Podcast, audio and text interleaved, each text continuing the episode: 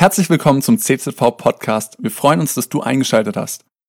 Hey, das war schon so eine starke Einleitung. Eigentlich könnte ich jetzt aufhören und könnte einfach nur noch einen Aufruf machen und sagen, hey, wer möchte echt sein Leben hingeben für Gottes Reich und ähm, hey, ich glaube, wir hatten die letzten Wochen hatten wir eine starke Zeit zusammen im Gebet. Wir haben uns morgens getroffen mit den Geräten und ja, der eine war mehr müde, der andere war mehr fitter.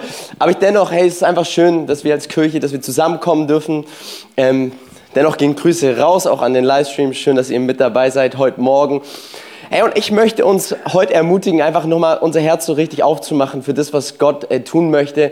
Weil wir haben einen Gott, der, der, der es liebt, Dinge zu tun. Aber ganz, ganz viel ist auch davon abhängig, ob wir unser Herz dafür öffnen, ob wir unser Herz weich machen für sein Reden oder ob wir ja ganz gleichgültig da sitzen und, und, und sagen, ja, mal schauen, was heute so abgehen wird und so. Ähm, hey, ganz viel hängt von deiner Herzenshaltung ab, ob du Gott erlebst, ob du Gott begegnest oder nicht. Und ich lade uns ein, weil ich glaube, ähm, Gottes Wort ist so kraftvoll kraftvoll, Gottes Wort ist so ähm, powerful, dass es wirklich ähm, tief in unsere Seele hineindringen möchte. Das ist, was der Hebräerbriefschreiber ähm, uns vermittelt. Und dazu lade ich dich ein, das zu erleben. Und wir steigen gleich ein in den Text. Wir haben viel über Gebet gehört die letzten ähm, Wochen. Und zwar ähm, heißt in äh, Matthäus 6, da sagt Jesus zu seinen Jüngern, und er sagt, betet, okay?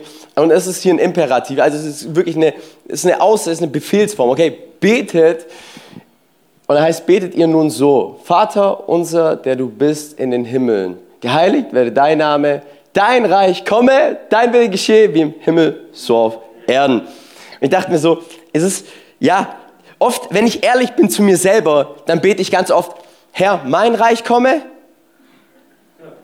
mein Wille geschehe, wie in Wallhausen, so in Elrichshausen. Ja, Herr, lass, lass, dass mein Gartenzaun größer werden, ja, damit die spielenden Kinder vom Nachbarn nicht in meinen Garten reinkommen und so weiter. Ähm, und oft erwische ich mich dabei, wenn ich ganz ehrlich bin, so, ja, mein Reich äh, zu beten und meinen Wille zu beten, dass genau das geschieht, was ich mir wünsche und so wie ich es mir auch vorstelle.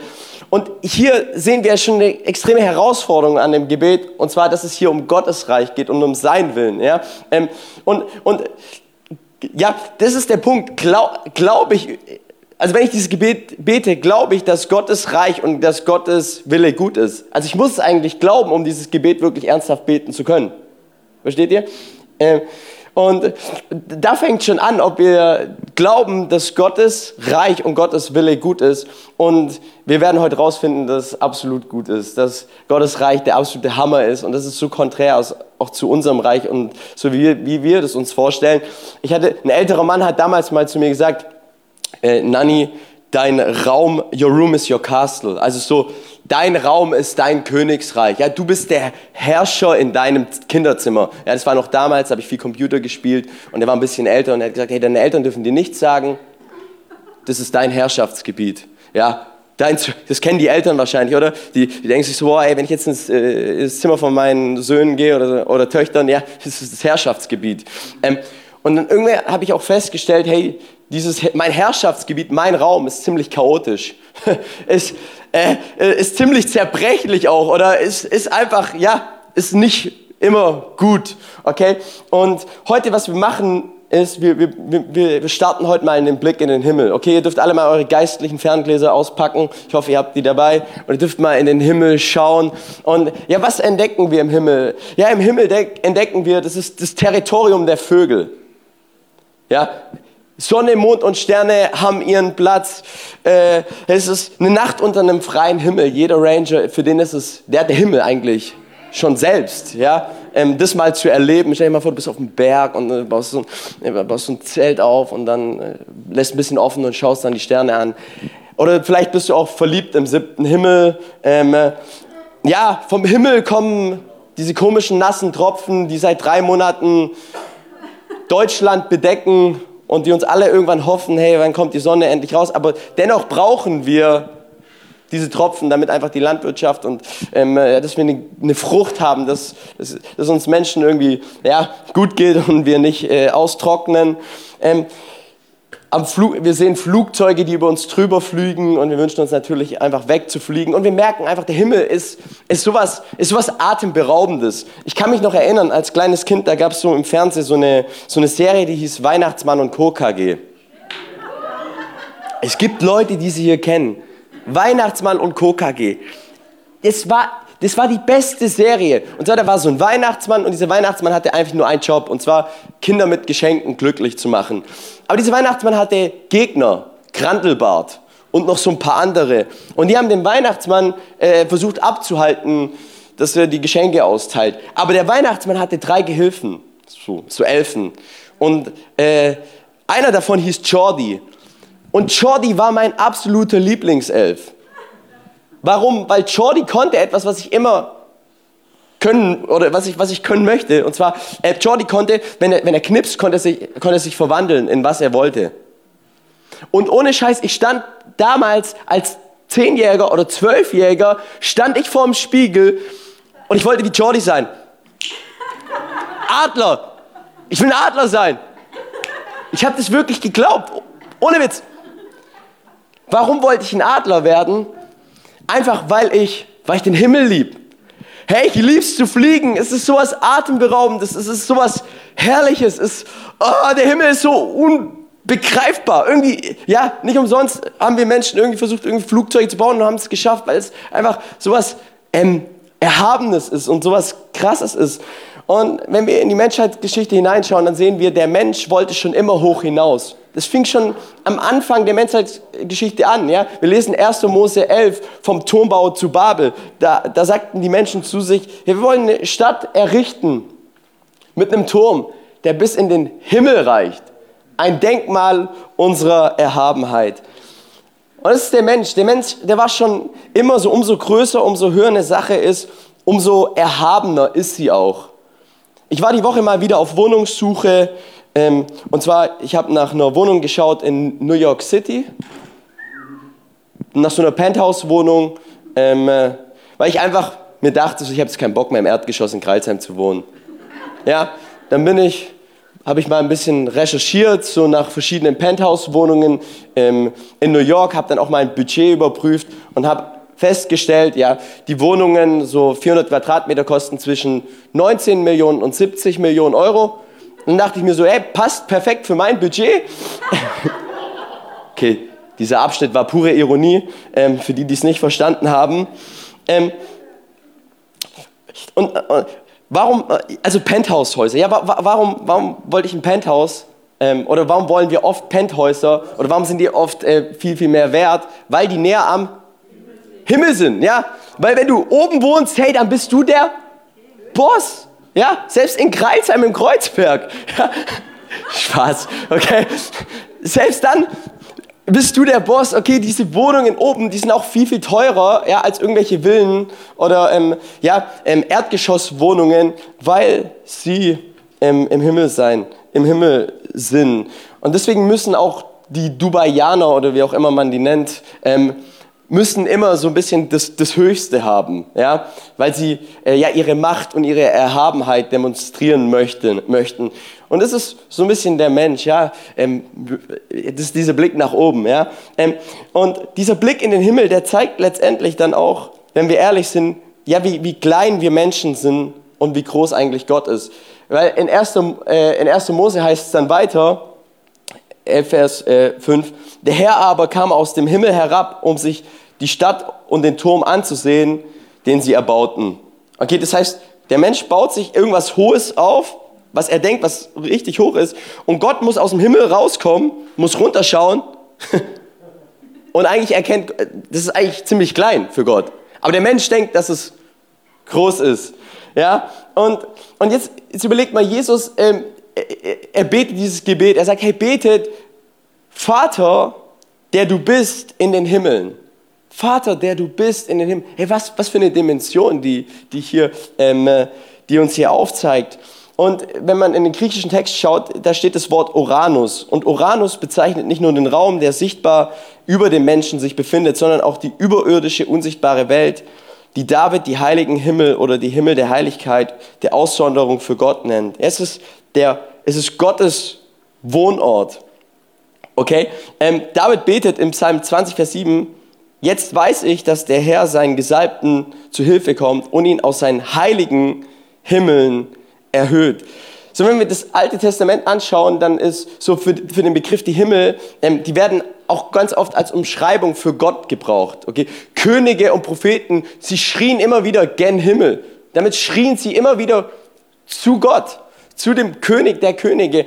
Und Jesus sagt zu seinen Jüngern, betet, betet, Vater, der du bist in den Himmeln. Hey, wir dürfen zu einem großen und zu einem souveränen Gott beten, den wir Menschen auch irgendwie nicht in irgendeine Box oder in irgendein Paket einpacken können und sagen, okay, Gott, so bist du. Und vor allem zu einem großen und erhabenen Gott, der so viel erhabener ist, als wir uns Menschen das vorstellen können.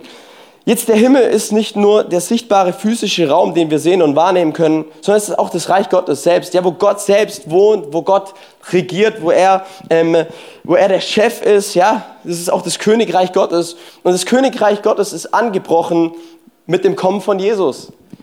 Als Jesus hier auf diese Erde gekommen ist, ist auch sein Königreich angebrochen. Ja, und dieses Königreich, es wurde sichtbar in Jesus selbst und aber auch ähm, bei den Jüngern, ja, durch das Leben von den Jüngern, durch, durch Wunder und Zeichen, die passiert sind, durch Heilungen, durch Befreiungen, ähm, durch, äh, ja, wo Gott neu, wo, wo Jesus neue Hoffnung den Menschen geschenkt hat. Und dieses Königreich ist angebrochen durch die, ähm, durch das, dass Jesus gekommen ist.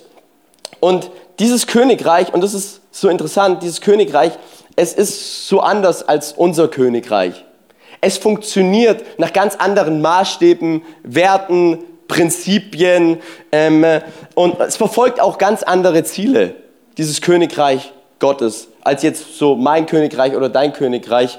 Und Gottes Plan, Gott hat einen Plan, und zwar Gott möchte sein Königreich, er möchte es vergrößern auf dieser Erde, er möchte es sichtbar machen und er möchte es vor allem anfassbar machen für Menschen, die Gott noch nicht kennen. Durch wen? durch dich und durch mich. Und was ist so ein Königreich und welche Merkmale hat allgemein ein Königreich? Also ein Königreich ist eine Monarchie, also es gibt einen Herrscher, der regiert, der souverän ist. Ja, es ist keine Anarchie. Eine Anarchie ist, jeder macht, was er will.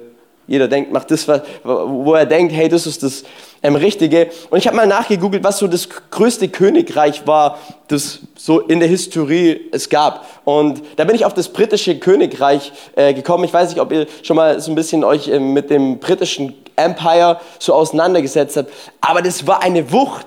Dieses König, das war eine Macht. Ich gebe euch mal ein paar Fakten. Und zwar zwischen den Jahren 1920 und 1936 beherrschte das Königreich, also das britische Königreich, eine Fläche von rund 35,5 Millionen Quadratkilometer. Es war riesig, es war ausgedehnt. Ja? 1922 zu seiner größten Ausdehnung umfasste es 460 Millionen Einwohner. Und weil es so stark auch ausgedehnt war, wurde es bezeichnet als das Reich, in dem die Sonne nie unterging. Halleluja. Ja, die waren überall vertreten, überall hatten die Briten, hatten die Kolonien, sie waren, sie waren die Herrscher der Meere, ja, äh, sie haben, die See, die haben, sie haben die Seekämpfe gewonnen gegen die Spanier und so weiter. Und das hat sie zu einem mächtigen Imperium, so einem mächtigen Königreich gemacht. Und ich weiß nicht, ob ihr es aus den Filmen kennt. Ja, die haben alle so, die hatten ihre Uni, Uniformen, um eben ihr British Empire so zu repräsentieren. Ähm, da, wo sie sind, sie haben Kolonien überall aufgebaut und so hat sich auch die englische Sprache dann natürlich ähm, auf die ganze, über die ganze Welt verbreitet und so. Ähm, aber was man so an so einem Königreich sieht, es hat verschiedene Merkmale. Und zwar, es gibt immer eine Regierung in so einem Königreich. Es gibt jemanden, der regiert. Es gibt aber auch ähm, eine Kultur und eine Identität ja, in, in, in so einem Königreich. Und dieses Bild können wir auch übertragen auf das Königreich Gottes. Das Königreich Gottes, äh, es gibt jemanden, der regiert. Und zwar ist es Jesus Christus, der auf dem Thron sitzt und der souverän regiert in diesem Königreich. Es gibt in diesem Königreich eine Kultur, eine Kultur, die sichtbar wird, ja, in, in, in einem Miteinander, das von Liebe und Respekt geprägt ist. Und dieses Königreich, ähm, es gibt eine göttliche Identität ähm, von Söhnen und Töchtern Gottes, die aus Gottes Wahrheit heraus leben und einen Unterschied machen möchten in dieser Welt. Und was ich so stark finde, und, und das finde ich so herrlich, und da möchte ich uns heute so ermutigen, und das ist auch die gute Botschaft, dass Gott mit dir und mit mir partnern möchte, zusammenarbeiten möchte, um dieses Königreich hier auf dieser Erde zu expandieren, sichtbar zu machen, größer zu machen, anfassbar zu machen für die Menschen, die noch nicht in diesem Königreich Gottes drin sind. Ja, stell dir mal vor, Hansi Flick, ja, der Trainer der deutschen Nationalmannschaft, kommt auf dich zu und sagt, hey, ich möchte, dass du Deutschland in Katar repräsentierst und äh, uns, zur, uns zum Sieg schießt. Ja? Ich so, hey, ich hätte richtig Bock. Ja? Aber hey, hier, hier, ist, hier ist der König der Könige, der möchte, dass wir sein Königreich hier auf dieser Erde ähm, sichtbar machen für die Menschen, die, die, die Gott noch nicht kennen. Und, aber oft erwische ich mich dabei, dass ich eben bete, Herr, nicht dein Reich komme, nicht dein Wille geschehe, sondern mein Reich komme, mein Wille geschehe. Oh Gott, ich will jetzt aber das Auto mit 400 PS. Ich möchte es unbedingt. Das ist ein ehrliches Gebet übrigens. Ähm, Gott, ich möchte, dass mich, ich möchte mich, dass, dass, die Menschen mich lieben und akzeptieren. Gott, ich möchte, dass meine Erfüllung, äh, Wünsche in Erfüllung gehen. Gott, ich will, dass mein Nachbar endlich wegzieht, der nervt mich. Ähm, so oft erwische ich mich so, dass, dass ich eigentlich dafür bete, dass mein Reich kommt und mein Wille geschehe, anstatt dass ich wirklich mir Gedanken mache, hey,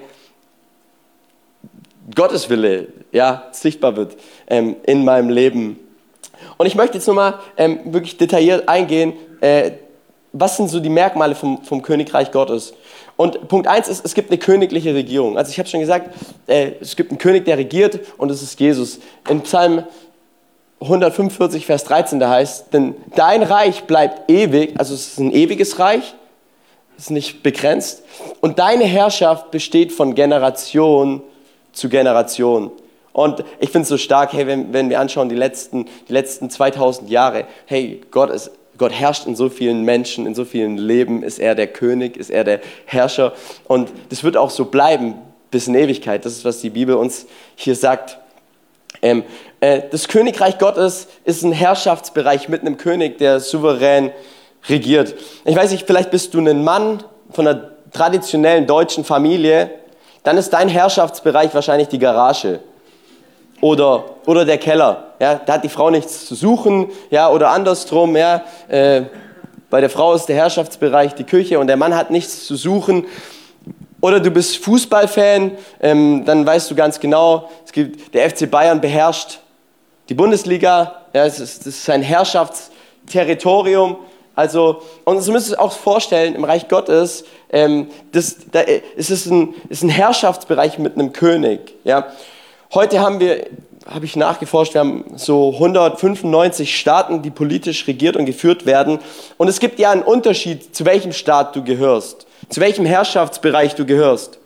Wenn du eine Frau in Katar bist, ähm, dann äh, hast du andere Rechte, politisch gesehen, andere Rechte, als wenn du eine Frau hier in Deutschland bist. Ja? Das ist, es, es kommt auf die Regierung an und auf die, auf, auf die Autorität eben, die herrscht. Ja? Oder hier in Deutschland herrscht zum Beispiel ähm, die Straßenverkehrsordnung. Die herrscht. Und die sind gerade richtig gut unterwegs in Kreisheim, ich sag's euch. Die blitzen mehr als äh, irgendwelche Fotografen. Ähm, und da, äh,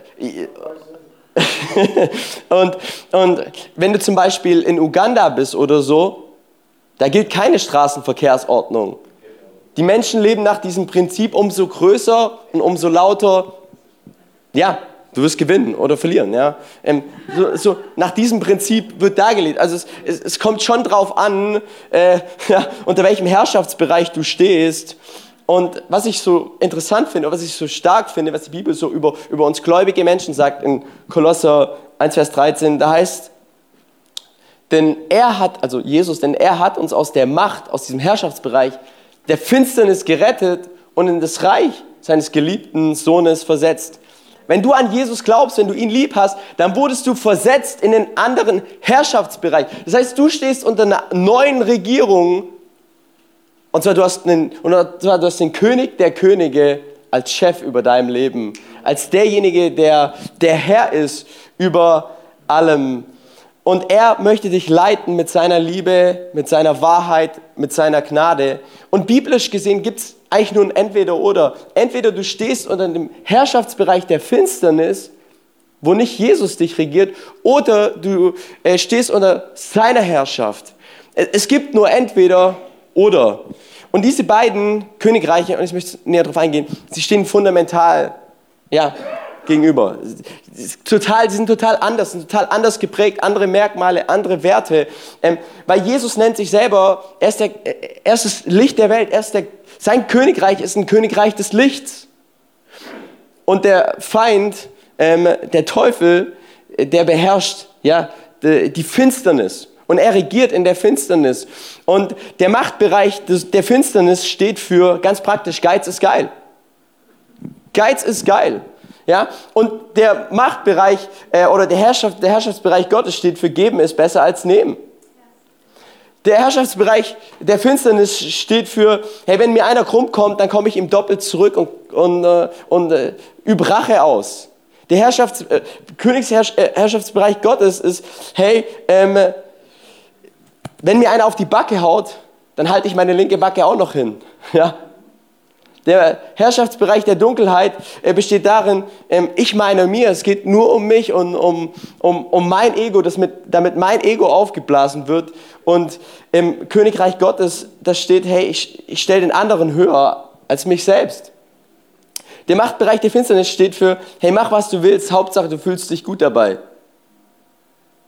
Im Königreich Gottes geht es darum, hey, mach was Gott will und wie du dich fühlst, ist eigentlich zweitrangig erstmal. Okay, weil du bist Teil von etwas viel, viel Größerem als nur von deinem eigenen Leben. Also wir merken, dieses Königreich des Lichtes, das wird anders regiert als ähm, ja, der Machtbereich der Finsternis. Es ist eine unterschiedliche Regierung, die da am Start ist. Und, und auch die Jünger, die, die, die, die, die, die waren ein Stück weit, ja, wie ich eigentlich, ja, und wie du. Ja, sie haben sich gestritten, wer ist der Wichtigste haben sich so untereinander gestritten. Und Jesus sagt in, in Lukas 22, ähm, er sagt, ähm, in dieser Welt unterdrücken die Herrscher ihre Völker und rücksichtslose Machthaber lassen sich als Wohltäter feiern.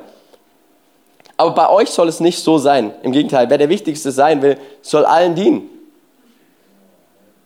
Also, wir sehen im Machtbereich der Finsternis geht es darum, hey, ich muss immer, ich muss der Wichtigste sein. Ich muss der Größte sein.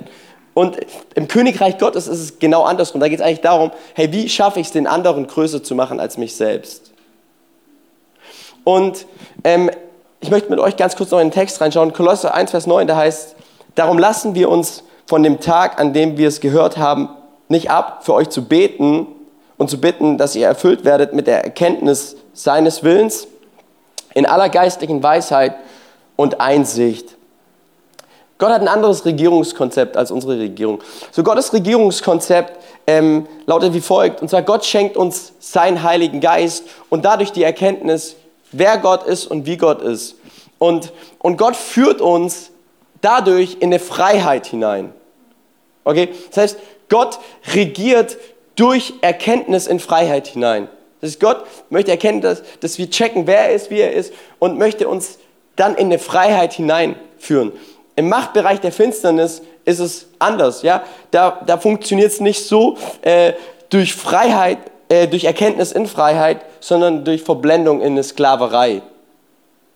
Und ähm, das ist der Punkt, so viele Menschen, sie sind, sie sind Sklaven ihrer Begierden, sie sind Sklaven ihrer Wünsche. Nicht umsonst ja, gibt es dieses Gebot, du sollst nicht begehren deines nächsten Haus, deines nächsten Frau, deines nächsten ähm, äh, Anerkennung und so weiter. Und sie sind Sklaven ihrer eigenen Bedürfnisse, ihrer Begierden und Trieben, ja, weil das eben so ein, ja, in unserer Gesellschaft heute so ein bisschen ist, es ist so ein hedonistisches äh, Weltbild. Ja, es ist maximale Erfüllung, ja, ich brauche maximale Erfüllung durch ja, maximales Ausleben der Bedürfnisse und Triebe. Hauptsache, ich habe Spaß, ich bin glücklich. Aber der Punkt ist der, solche Menschen sind eigentlich nicht wirklich frei. Sie reden sich nur ein, dass sie frei sind. Eigentlich sind sie Sklaven ihre Bedürfnisse und Sklaven ihre äh, Triebe, weil sie immer den nächsten und größeren Kick brauchen. Es braucht immer das, das nächste äh, und, die nächste größere Dosis, ja. Aber was Gott möchte, ist in, in, in, seinem Reich, sein Regierungskonzept ist, er möchte uns seinen Heiligen Geist schenken, dass wir erkennen, wer er ist, und er möchte uns in eine wirkliche Freiheit hineinführen, damit wir nicht immer, damit wir nicht Sklaven unserer Begierden sind. sondern dass wir ihm dienen können aus einer wirklichen Freiheit heraus. Und Paulus sagt, hey, wir hören nicht dafür auf zu beten, damit ihr Menschen diese Erkenntnis bekommt, damit ihr diese Einsicht bekommt, was der Wille Gottes für euer Leben ist. Und dann dachte ich mir so, hey, frage ich tagtäglich in meinem Gebetsleben nach dem Willen Gottes. Frage ich, was, Gott, was möchtest du von mir? Trachte ich danach. Und ähm, ja, wenn ich ganz ehrlich bin, so oft läuft das Leben ja nicht, wie ich es mir vorstelle. So, ich wünschte, das läuft so und so und so. Ähm, aber oft läuft das Leben ja nicht so, wie wir es uns vorstellen. Wir haben uns so einen Plan gemacht und alles. Ähm, und dann ertappe ich mich oft bei solchen Gebeten, die eher mein Reich und mein Wille in den Fokus setzen, anstatt irgendwie Gottes Reich und, und seine Pläne und, und sein Wille für mein Leben. Und ähm, ja, und ich glaube, Gott möchte uns da ganz neu einladen, dass wir, dass wir da immer wieder neu sagen, hey, wenn wir im Gebet sind, Gott, hey, was ist dein Wille? Ähm, wie kann ich dein Reich größer machen? Also Merkmal von so einem Königreich ist, es gibt, es gibt, es gibt eine königliche Regierung. Okay, Jesus, er sitzt auf dem Thron, er ist der souveräne Gott, der alles unter Kontrolle hat. Und dann in diesem Königreich gibt es eine königliche Kultur. Ja?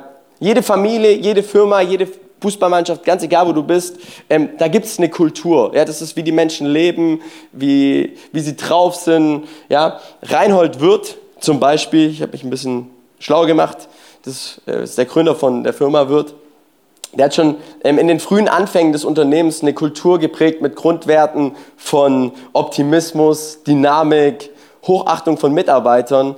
Und heute, so ein paar Jahre später, kenne ich Leute, die bei Wirt arbeiten, und das sind optimistische Leute, das sind dynamische Leute, ja. das sind Leute, eben, die geprägt wurden von der Kultur. Und so ist auch im Reich Gottes, es gibt eine königliche Kultur. Okay? In Kolosser heißt, wenn wir den Text weitergehen, Kolosser 1, 10 bis 11, da heißt, denn ihr sollt ein Leben führen, das den Herrn würdig ist und in allem seinen Gefallen findet. Ihr sollt Frucht bringen in jeder Art von guten Werken und wachsen in der Erkenntnis Gottes ja, Stichwort hier, ähm, ihr sollt ein Leben führen, führen. Also es geht wirklich um eine Lebensführung. Es geht um eine praktische Lebensführung, wo die Bibel ähm, uns an die Hand nimmt, wo die Bibel uns sagt, hey, das und das ist die Kultur des Reiches Gottes. So soll ich leben. Und hey, anhand dem, wie du lebst, zeigt sich, ob du in dieser, unter dieser Königsherrschaft Gottes stehst oder nicht. Führst du selber dein Leben? Bist du selber der Führer deines Lebens? Oder ist Gott derjenige, der dein Leben führt? Und bestimmt. Und anhand von deinem Leben kann man das ein Stück weit erkennen. Und mir geht es hier nicht um irgendwie eine Werksgerechtigkeit, dass ich irgendwie ja, versuche, durch gute Leistung irgendwie jetzt Gott zu gefallen und ein, ja, ein gutes Leben führe, das mit Gott irgendwie ähm, zufrieden ist, sondern es geht darum, dass aus dem, aus dem Glauben auch wirkliche Früchte entstehen. Ja? Und das ist, was Gott sich auch wünscht für unser Leben. Weil ja, weil, weil sonst kannst du ja nicht sagen, dass du wirklich mit Jesus unterwegs bist, dass er der Herr ist, wenn das nicht sichtbar wird in deinem Leben, ganz praktisch. Und wisst ihr, der Ansatz vom König ist, der König sagt, komm, komm so wie du bist, komm mit all deinen Fehlern, mit all deinen Schwächen, aber bleib nicht so wie du bist. Ja, bleib nicht so wie du bist. Der König der sagt nicht, hey, veränder dich erstmal, werd erstmal besser, werd erstmal heiliger, werd erstmal reiner, werd erstmal, ähm, lern erstmal die Bibel auswendig und dann kommt's mir. Das ist, die, ist nicht die Botschaft des Königs. Der König sagt, hey, komm so wie du bist, aber bleib nicht wie du bist. Lass dich verändern. Und es ist Nachfolge. Darum geht's. Lass dich verändern. Der König ruft hey, lass dich verändern. Ähm, ich, möchte, ich möchte dir meinen Geist schenken, ich möchte dir Erkenntnis schenken und durch die Erkenntnis möchte ich dich in eine Freiheit reinführen. Da, wo du vielleicht im Moment in deinem Leben irgendwie versklavt bist. Ähm, und alles Reden in diesem Königreich, das hat immer auch ein Ziel. Und zwar, dass der König alle Ehre bekommt. Der König ist das Highlight im Königreich Gottes. Ja, lang lebe der König, kennt ihr noch, oder? Aus dem Film. Ey, um ihn geht's. Und, und oft sind wir im Lobpreis und wir beten Gott an und wir beten eigentlich Gott an, um uns danach besser zu fühlen. Kennt ihr das? Also ich kenne das so. Aber eigentlich geht es gar nicht darum, dass du dich beim Lobpreis dann irgendwie besser fühlst. Dass du für, für eine Viertelstunde irgendwie, ja, bessere Gefühle hast, sondern im, im Grunde geht es darum, dass der König alle Ehre bekommt, weil er der König ist. Und wenn der König alle Ehre bekommt, dann wird es dir auch besser gehen. Und es, ist, und es ist genau der Punkt. Ihm gehört in diesem Königreich alle Ehre. Er ist der König. Und ist auch, er ist der König dieser Kirche. Er ist im Mittelpunkt. Er ist das Zentrum. An ihm, er, er ist der Maßstab an allem. Und dann gibt es auch eine königliche Nächstenliebenkultur. Okay? Ähm, weil es ist unmöglich, den, also Gott zu ehren, ohne die Mitmenschen zu ehren. Es funktioniert nicht, ja? Und unsere Kirche soll dafür bekannt sein, dass Menschen respektvoll und ja, in, in Achtung miteinander umgehen. Weil wenn das nicht geschieht, dann bekommt der König keine Ehre. Und der König soll aber in allem Ehre bekommen, weil er ist der, der regiert. Stell dich mal vor, wir würden uns alle immer diese Frage stellen, ehrt es den König, was ich gerade mache, und ehrt es die Menschen? Oder ist es, oder, oder, oder tut es das nicht? Oder ist es eher ja, nicht respektvoll und, und nicht wertschätzend und schenkt keine Achtung? Also es gibt eine Kultur der Nächstenliebe hier in diesem Königreich Gottes. Und das Ziel ist, hey, dass wir Frucht tragen in den Werken. Das ist wirklich sichtbar. Eine Frucht ist immer sichtbar. Ich werde bald nach äh, Costa Rica wieder fliegen. Preis den Herrn. Preis den Herrn. Preis den Herrn. Ähm, und ich, ich freue mich, schon auf, freu mich schon auf die Früchte. Auf die Papaya, auf die Ananas, auf die Mango. Die hängen an jedem Baum. Es ist wirklich wie im Himmel so fast. Ja? Und ich, ich freue mich auch, auch auf diese Früchte. Aber wisst ihr was? Früchte wachsen nicht in der Dunkelheit, sondern Früchte wachsen wo? Im Licht. Genau. Es braucht das Licht. Ja, in der, in der Dunkelheit, da wachsen irgendwelche Schimmelpilze oder sowas. Ähm, aber, aber keine schönen Mangos und so weiter.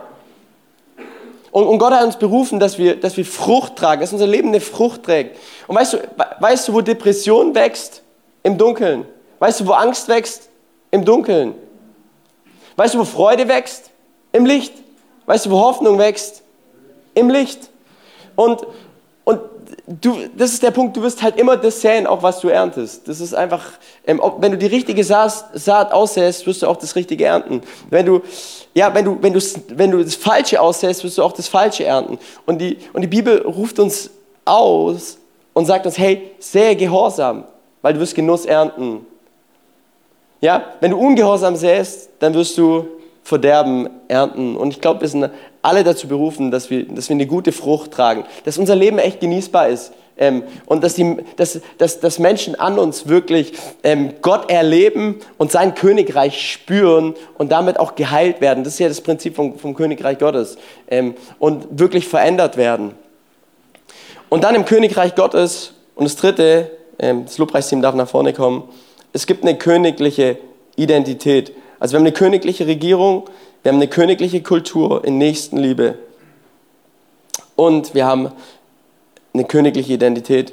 Das Reich Gottes, das besteht nicht aus Zwängen, aus irgendwelchen Regeln, aus irgendwelchen Vorschriften, sondern aus Söhnen und Töchtern, die von ihrer gottgegebenen Identität heraus leben. Ganz wichtig, die aus ihrer von Gott gegebenen Identität leben. Und Petrus tut's, ähm, tut's richtig gut auf den Punkt bringen. Und zwar, er schreibt in 1. Petrus 2, Vers 9, ihr aber seid anders.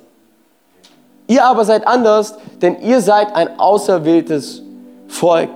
Hey, Gott hat dich auserwählt. Gott hat mich auserwählt, dass wir zu seinem Volk gehören. Vielleicht denkst du dir, ja, aber Gott, ich habe mich doch für dich entschieden.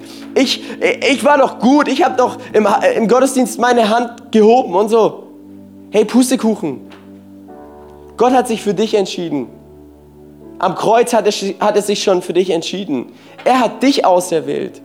Und du gehörst zu seinem auserwählten Volk. Du bist anders. Ihr seid eine königliche Priesterschaft Gottes ein heiliges Volk, sein persönliches Eigentum. Eine königliche Priesterschaft. Hey, da wo du bist, du bist ein Priester.